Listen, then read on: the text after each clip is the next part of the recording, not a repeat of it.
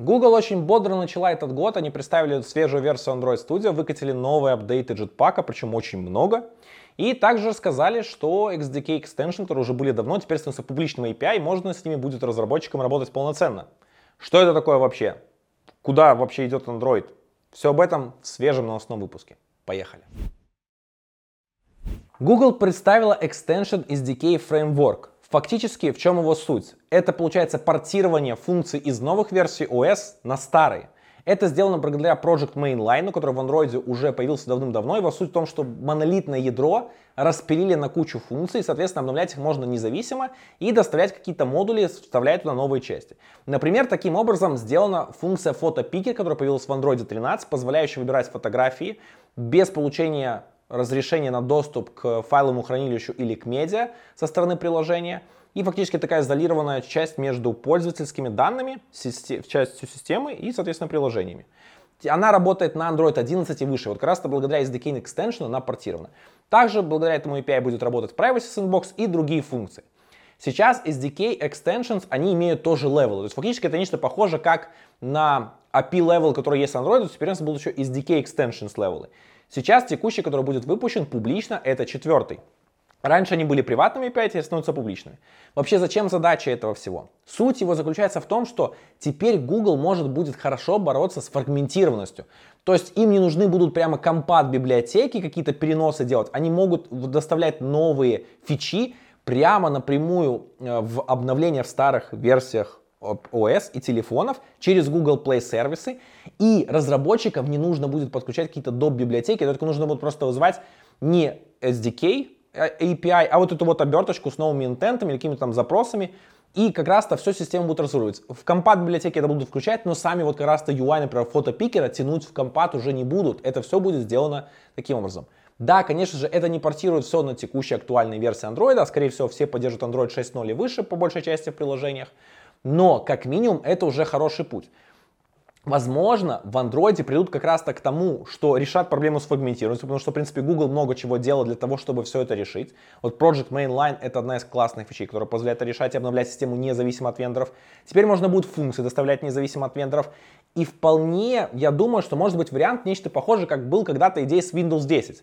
Когда вышел Windows 10, сказали, что это последняя винда, и больше новых версий Windows не будет. Ха-ха, Windows 11, да, ты не новая версия, а просто какая-то... Так, в общем, Microsoft доставляла какие-то фичи-апдейты, просто по постоянно накатывала это. Но это происходили апдейты, соответственно, нужно было обновляться.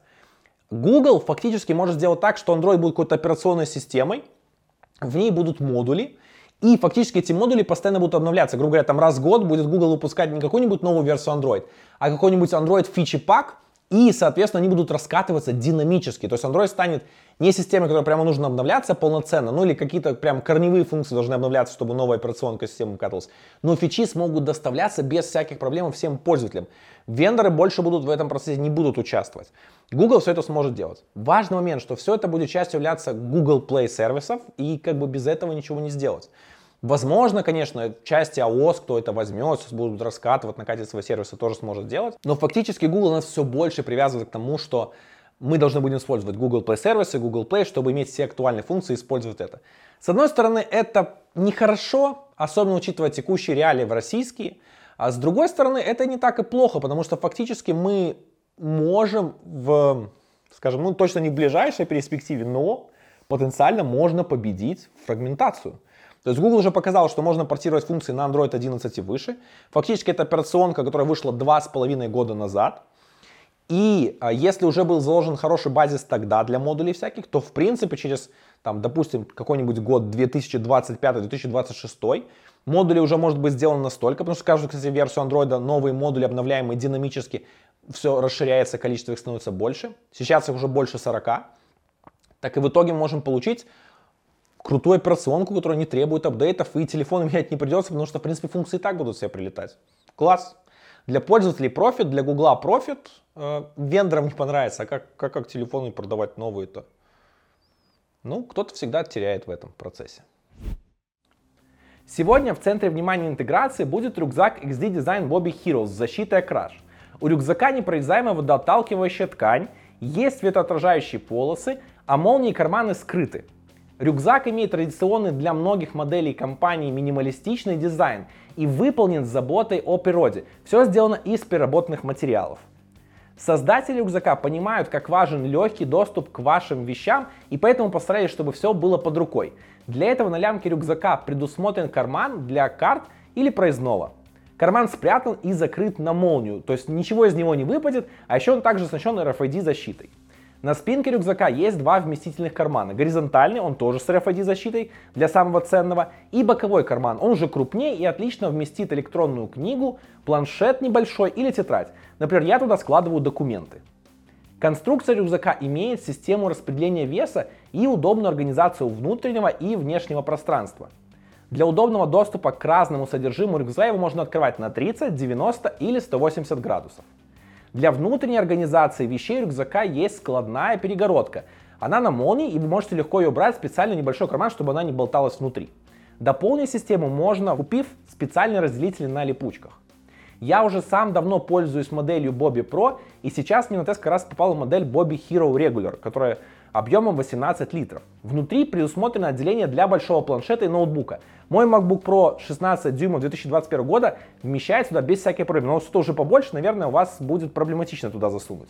Классной фишкой рюкзака Bobby Hero является, что когда в нем лежит ноутбук и рюкзак закрыт, то не нужно опирать его в стену. Он стоит без всяких проблем вертикально, это прям шикарная фишка. Внутри рюкзака довольно много карманов для того, чтобы сложить различные провода, гаджеты, например, полноразмерные наушники, а специальный отдел для подключения Powerbank позволит заряжать ваш смартфон без открытия рюкзака, так как есть специальный внешний USB разъем. Я уже давно пользуюсь смартфонами Pixel, которые поддерживают только Power Delivery в качестве стандарта быстрой зарядки. А порта Type-C, к сожалению, в Bobby Hero нет, как и в Bobby Pro. Поэтому мне доступна только медленная зарядка. Но это единственный минус, который я нашел за долгое время у пользования рюкзаков от XZ Design. В остальном я ими полностью доволен и искренне рекомендую к покупке. Сделать это можно у официального представителя XD Design в России. Переходите на сайт xzdesign.ru и по моему специальному промокоду Broadcast в течение двух недель с момента выхода этого видео вы получите дополнительную скидку 25% на все модели, которые представлены на сайте. В будущей версии Android Studio Flamingo мы все должны будем перейти на Gradle 8.0, который, кстати, не релизнулся еще в разработке, но фактически Android Gradle плагин следующий строится уже поверх него. И текущий вышедший стабильный, последний на Gradle 7.6, в принципе, больше уже дальше, соответственно, Gradle 7 не будет, все будет на Gradle 8. Так вот, Gradle 8.0 будет требовать от нас обновления до GDK 17. И разработчик-энтузиаст решил вообще проверить на текущей версии Android Gradle плагина, вообще на текущей версии всех там Kotlin плагинов, а вообще как влияет версия GDK на скорость сборки. И он сравнил GDK 11, GDK 17 и последнюю, которая была у него GDK 19. Так вот, этот перформанс действительно становится быстрее. То есть он получил там ускорение до 5-6%, то есть в отдельных тасках. Где-то меньше, где-то прям там совсем они копеечные, но везде стабильно они были не хуже. То есть точно новая версия GDK позволяет собирать быстрее. И это, кстати, хороший point задуматься вам для того, чтобы обновить GDK и у себя локально на машинке до свежей версии, так и обновить его на билд-машине вашей. Потому что билд-машина собирает намного больше билдов, и, в принципе, это может быть очень хорошая экономия по времени, плюс очень хорошая экономия по ресурсам меньше энергии затратится и дешевле будет все это обходиться. Профиты. Да, я знаю, что многие из вас любят читать технические материалы, не слушать видео, не смотреть, прямо вот очень любят читать технические материалы, там, чтобы код можно было покопипастить, прочитать прям хардкор, ну так, ну хорошо. В общем, я выкладывал часть своих э, видосов расшифровки на Хабр, не все и не всегда это получалось, но теперь хочу делать это намного активнее. И специально для этого я завел свой собственный блог на Хабре, Android Broadcast. Подписывайтесь на него, мне будет таким образом, фактически, это будет ваш голос за то, что мне нужно активнее заниматься тем, чтобы брать видосы, особенно технический разбор или интервью интересный, делать их расшифровку текстовую и выкладывать их в текстовом варианте на Хабр, чтобы вы смогли с ними знакомиться, почитать и что-то тут покопипастить, как вы любите. В общем, ссылочка будет в описании на блог, подписывайтесь, вы поддержите меня, и я буду видеть таким образом, что пора все больше делать текстовых расшифровок. Возможно, вообще забить на видео делать только текстовые расшифровки. 11 января Google выкатила обновление Android Jetpack, первое в этом году. Что такого самого ключевого там произошло? Ну, во-первых, AppCompat 1.6.0, новая стабильная версия, которая сосредоточена на поддержке Android 13, интеграции с ней и улучшении всем. То есть, если вы хотите использовать новую версию AppCompat, вам придется Compile SDK повысить до Android 33, API Level 33. Также вышла новая версия Room, которой произошла классная крутая фича, мне очень нравится, то, что ядро переписали на Kotlin. И это означает две вещи. Во-первых, типа, ну, KSP, активная интеграция происходит KSP в, в руме, чтобы можно было дать хорошую скорость генерации кода, отказаться там от процессинга аннотации через джавовые механизмы. Один профит. Так вот, э, я думаю, что это изменение может быть еще очень полезно, то, что важную инициативу, которую Jetpack начали делать в экспериментальном режиме, но делают, мультиплатформенные библиотеки. И Room, в принципе, это ORM, который завязан поверх SQLite. И если движок фактически SQLite, например, взять ios то почему бы вполне SQLite движок, который, в принципе, выполняет все те же самые функции, поддерживает тот же синтаксис, не может работать и на другой операционной системе. Поэтому я очень жду, когда Room станет мультиплатформенным. Следующая фичой, которая появилась, там появилась новая аннотация, называется Absurd. Это фактически мерж такой апдейта и инсорта. Если вы сохраняете какую-то, соответственно, запись, то он будет искать, смотреть, если эта запись он ее апдейтит, если нету, то создаст. Э, с insert и апдейтами отдельно так не может работать. Теперь у вас фактически есть такой гибрид автоматом из коробки, который вам не нужно будет руками все это разруливать. Следующим интересным апдейтом это стал Lifecycle 2.6.0 Alpha 4. В нем первое, что сделали для Eldat, добавили новое свойство in, is initialized. Фактически оно позволяет проверять, а хоть раз вообще задавалось значение в эту LiveData'у. Зачем это нужно? LiveData всегда по умолчанию может хранить null. Потому что LiveData написана на Java, а там, соответственно, нет такой строгой nullability типов, как в Kotlin. И фактически вы можете засетать туда null и не знать, что было засетано значение или нет. Вот как раз новая property теперь позволит это делать.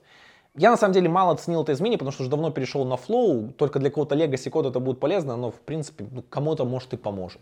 Следующим важным изменением стала эта миграция, то, что collect as state with lifecycle теперь стала stable API, и всякие экстеншены для lifecycle, там launch when, они теперь deprecated. То есть нужно переходить на новый, это будет API, когда он станет стабильным. В принципе, you are welcome. Вот вам новый правильный способ того, чтобы корректно работать с жизненным циклом. И еще важная штуковина, опять же, в Lifecycle тоже происходит активная миграция библиотеки на Kotlin. LiveData пока не переписали, но все больше и больше кода становится там на Kotlin. Опять же, возможно, есть идея сделать ее мультиплатформенной и подогнать жизненный цикл андроидовский, который они взяли за основу для всяких там библиотек и интеграции с ними, переложить его на ios жизненный цикл приложений, в принципе, почему бы и нет, и в итоге получить какую-то интересную классную штуку, которая позволит писать мультиплатформенные приложения. В общем, Google активно в Jetpack старается сделать его мультиплатформенным и использует полностью всю мощь Kotlin, что не может радовать вообще, вот прям, вот, ну как это можно быть, и прямо, муа! Также еще произошло очень важное изменение в новой версии Activity 1.7.0 Alpha 3. Компонент диалог добавили и, и реализацию интерфейса Save State Registry э, Owner. Это значит, что теперь компонент диалог может сохранять состояние, и это позволит ему полноценно работать с Jetpack Compose. Соответственно, диалоги, официальная поддержка Compose в диалогах уже будет скоро совсем, поэтому без всяких проблем готовьтесь. Все подробно и самые такие больше подробностей я разбираю прямо сразу в своем телеграм-канале Android Broadcast, поэтому подписывайтесь на него, чтобы не пропускать все эти изменения. Там все полностью найдете всю информацию, всякие интересные факты и обсуждение комьюнити, которое там происходит в комментариях. Ссылочку вы найдете в описании к этому видео. Google представила новую стабильную версию Android Studio. Электрический угорь. В чем ее основные всякие изменения? Первое, конечно же, Compose, как без него. Первое, что в Compose теперь интерактивное, ну не интерактивное, динамическое, то есть а, обновляется превью в рамках одного а, Kotlin файла прямо на лету у вас, как только вы будете Compose редактировать, у вас сразу будут обновляться превьюшки. Это стало удобнее. Но важный момент, что это в рамках одного файла. Пока не все полностью кейсы покрыты, и, возможно, где-то у вас не все будет работать полноценно, но Google активно развивает то, чтобы Compose прямо у вас был таким, что вам не нужно было бы ходить каждый раз запускать его на устройство, чтобы все полностью проверить, и все можно было сделать в рамках IDE. Также появилась новая аннотация, которая позволяет вам собирать несколько превьюшек и с помощью указывать их, то есть в каком-то массиве, соответственно, собирать, и прям полноценно использовать их. То есть вам нужно будет каждый раз делать отдельные функции под отдельный девайс. Одна аннотация ваша кастомная, которая, соответственно, соберет все девайсы, которые вам нужны, и вы ее проставляете над Compose функцией. Также теперь в Layout инспекторе будут не только у вас будут возможности прямо отследить какие-то там проблемные места с композициями, они прям будут подсвечиваться. То есть вы будете видеть, а какие элементы UI написаны Compose у вас что-то делают не так, и вам нужно, соответственно, их пооптимизировать. Очень удобно. Странно, что не появилось сразу, но, в принципе, лучше позже, чем никогда. Помимо этого, в Android Studio и не забывает про XML UI. Теперь, например, когда вы пишете UI на XML, у вас будут подсвечиваться проблемные места, которые у вас могут не показываться или какими-то как-то с изъянами показываться на устройствах другого размера. То есть Google активно форсит то, чтобы вы обращали внимание на то, что у вас есть устройство с другим размером экрана, не только смартфон. Для этого они также добавили еще десктопный эмулятор, то есть если вы разрабатываете приложение под Chrome или Windows 11 на Android, то вы можете теперь будете чекать их прям полноценно, без всяких проблем. Также еще появился Resizable эмулятор. Это функция, которая была доступна раньше, теперь она официально, экспериментально уже запущена. Можно это делать все спокойнее намного. То есть фактически вы можете менять размер эмулятора как вам угодно. И, соответственно, нужно запускать их несколько. Довольно удобная штуковина. Помимо этого, Google убила SRC CPY если не ошибся в произношении. Так вот, в общем, в чем теперь суть? Прямо в Android Studio встроена функция, которая позволит вам подключенное ваше устройство к компу отображать прямо в Android Studio, как, как вот это делать симулятором, и управлять им. То есть фактически, чем это хороша штуковина? На эмулятор у вас тратятся какие-то ресурсы, однозначно. Оперативка, там, ресурсы процессора, и все это нужно запускать, держать и хранить. А теперь фактически вы можете взять свое устройство просто как движок, соответственно, которым будет все это рантаймиться, а Android Studio просто будет отображать с него картинку и посылать ему сигналы. Это значительно разгрузит ресурсы слабых машин и позволит Android Studio пользоваться на большем количестве, соответственно, компов и понизить планку требований. Особенно те, кто любит запускать по несколько эмуляторов или, в принципе, там довольно больших, тяжелых, могут это оценить. Плюс очень важно, что эмулятор все-таки это эмулирующее устройство, а вы будете это прямо из Android Studio красиво делать на реальном устройстве, на том, котором фактически все это будет раниться. Прям классная, шикарная функция. Единственное, чтобы у вас был там быстрый USB, чтобы быстро доставлять туда изменения, все это отправить назад, чтобы у вас не было тормозов. Ну, есть еще, кстати, вариант подключения по Wi-Fi, тоже работает со всей этой функцией, без всяких проблем. Но, опять же, моя рекомендация. Хороший модуль должен быть Wi-Fi в самом устройстве и подключаться только по точке доступа 5 ГГц, не сверхнагруженной. Тогда у вас тоже не будет никаких проблем. Одной из ожидаемых функций, которая появилась в новой версии Android Studio, стала интеграция с Firebase Crashlytics. Если раньше вам нужно было заходить к Crashlytics, смотреть там логи, искать, где у вас, соответственно, эти строчки в вашем коде, то теперь этого делать не придется.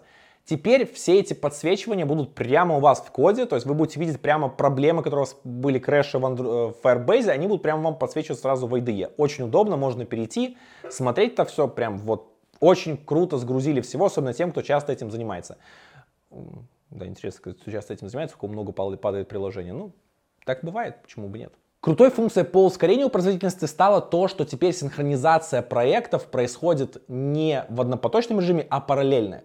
Синхронизация проектов фактически то, чтобы проиндексировать ваши Gradle скрипты, соединить их все зависимости, все это собрать воедино, знать какие таски. Так вот, Square затестили эту новую функцию, и они сказали, что на их проекте, который раньше синхронизировался 9 минут, теперь стал синхронизироваться 3,5 минуты, то есть ускорение на 60%. И это прямо вау.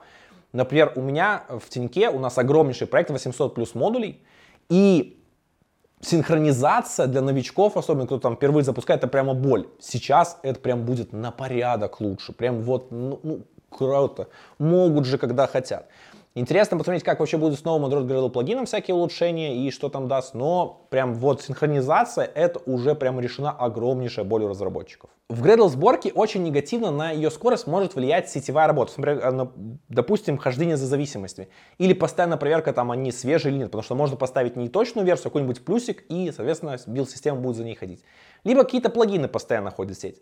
Так вот, теперь в Build Analyzer новой версии Android Studio можно будет посмотреть, а сколько данных загружается во время сборки. И вы, соответственно, можете анализировать, что у вас загружается там единоразово, а что у вас постоянно будет загружаться и, соответственно, тормозить э, скорость вашего взаимодействия. Но если вы, кстати, этого не хотите, очень классный совет, который я зачастую себе беру, просто выставляю после первой полной синхронизации скачивания всех зависимостей себе офлайн режим, и Gradle просто не может ходить в сеть и никому не дает это делать. Google очень много внимания уделяет камере в последнее время. Даже вот библиотека камера X это прям вот показ того, что Google очень хочет, чтобы интегрировались новые фичи, всякие новые возможности. И камера имела все максимально те же функции, что имеет стандартная штуковина. Потому что сейчас фактически, если вы встраиваете камеру в свое приложение, то стандартная камера всегда круче, как ни крути.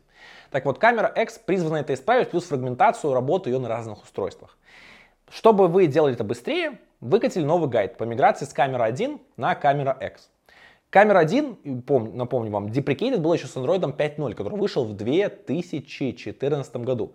Это практически уже 9 лет на момент выхода этого видео. Это огромная цифра, но до сих пор разработчики им пользуются, потому что он действительно стабильно, хорошо работает. В нем уже отлажены все баги, никаких проблем нет, а камера V2 не такой в этом API. Почему камера V2 я обращаю внимание? Потому что камера X построена поверх камера V2 API. И многие жалуются на низкую скорость работы камера X, особенно по сравнению с камерой 1. И даже те, кто пробовал реализовывать единичный функционал, идентичный, пробовал реализовывать идентичный функционал на камера X и на камера V2, говорили, что камера V2 работает лучше и быстрее. В камера X уже на этом борются, они делают там вариант ее с минимальной задержкой, то есть как бы увеличивают перформанс. Но как бы то, что камера V2 уже не мейнстрим, и всем будут рекомендовать переходить на камера X, это мейнстрим. Поэтому почитайте гайд, там очень хорошо разобрано вообще, как эта миграция происходит, какие там переносятся понятия. И приведены прям примеры сравнения реализации какой-то функции популярной на камера V1 и на камера X. Кому-то это может быть полезным и, соответственно, позволит затягивать. Я очень надеюсь, что этот гайд почитают, возможно, разработчики из Telegram, потому что камера, как работает у них, это просто отврат. В чем прикол? Я, например, могу сделать на своем Pixel 7 Pro вот встроенную в Telegram камеру фоточку и убрать телефон сразу, ну, как бы я его не держу. Мне фоточка будет сделана после нажатия кнопки где-то через секунды 3-4. И фактически я всегда по большей части фоткаю смазанное что-то непонятное, то, что изначально не хотел. Я не знаю, как они реализовали у себя камеру, вот, кстати, можно в исходниках покопаться, но, блин, это просто отвратительно. Ни в одном приложении таких проблем у меня нет. И поэтому с Телеграмом у меня стандартный сценарий всегда один. Я беру стандартную камеру встроенную, фоточку делаю, и потом отправляю через Telegram, потому что просто пользоваться встроенной в Telegram камерой невозможно. Но разработчиков Telegram волнует больше премиум подпиской новые эмоджи, чем сделать нормальную себе камеру. И камера X, да даже камера X у них будет работать быстрее, чем то, что у них есть сейчас. Для всех тех, у кого комп на Intel, с одной стороны радостная новость, с другой стороны нет. Intel закрыла разработку HAXM, то есть фактически это реализация виртуализации, которая была нужна для аппаратного ускорения Android эмулятора. Почему ее закрывают? Потому что, в принципе, уже и Windows Hypervisor, так и в macOS Hypervisor уже встроили эту поддержку эмуляции, и, соответственно, ускорять ее не нужно. Все, то есть Haxm, в принципе, был сделан как заплатка, пока всего этого не было. Но Windows 10 уже это добавили, Windows 11 тоже есть. В последних версиях macOS тоже все это уже существует, и фактически можно использовать стандартные механизмы, не прибегая вот как раз к использованию Haxm. В принципе, я думаю, для тех, у кого э, машины на macOS и старенькие, которые ставили все это, в принципе, не будут работать так, потому что Intel новых там не будет и какие-то особенности уже не будет твориться. В свежих версиях Windows, те, кто использует Intel AMD, в принципе, они уже спокойно работают, потому что вот, например, как раз AMD э, Ryzen, на них без проблем работает аппаратное ускорение эмуляции э, интеловских вот как раз-то эмуляторов андроидовских, и все это работает хорошо и прекрасно. На GitHub репозиторий приведен в архив, он доступен, вы можете все это посмотреть, pull реквесты на ишу ничего больше отвечать не будут, но вы вряд ли что-то почувствуете для себя, потому что, например, вообще те, кто, соответственно, даже в новых маках там переходят на ARM, у них, соответственно, даже эмуляции не нужно, потому что зачем эмулировать ARM на ARM процессоре. Это все самые основные новости, которые произошли за эту неделю. Я призываю вас делиться своим мнением о новой версии Android Studio, рассказывать, Получилось ли у вас обновиться? Все ли прошло хорошо? Обновлялись вы на чистую, либо обновлялись через апдейт? Потому что я всегда обновляюсь именно на чистую. Но вдруг вы смелые и такие. Гордость и отвага, и понеслась обновление накатом. Для кого-то, может, работает. В общем, жду ваших комментариев, я их обязательно читаю и отвечаю. Плюс, ребята, тоже будет полезно узнать вообще, пора ли уже обновляться на свежую версию Android Studio. Ну, я рекомендую как минимум посидеть на канареечке. Все, на этом уже точно все. Всем хорошего Android. Пока-пока. Shoo.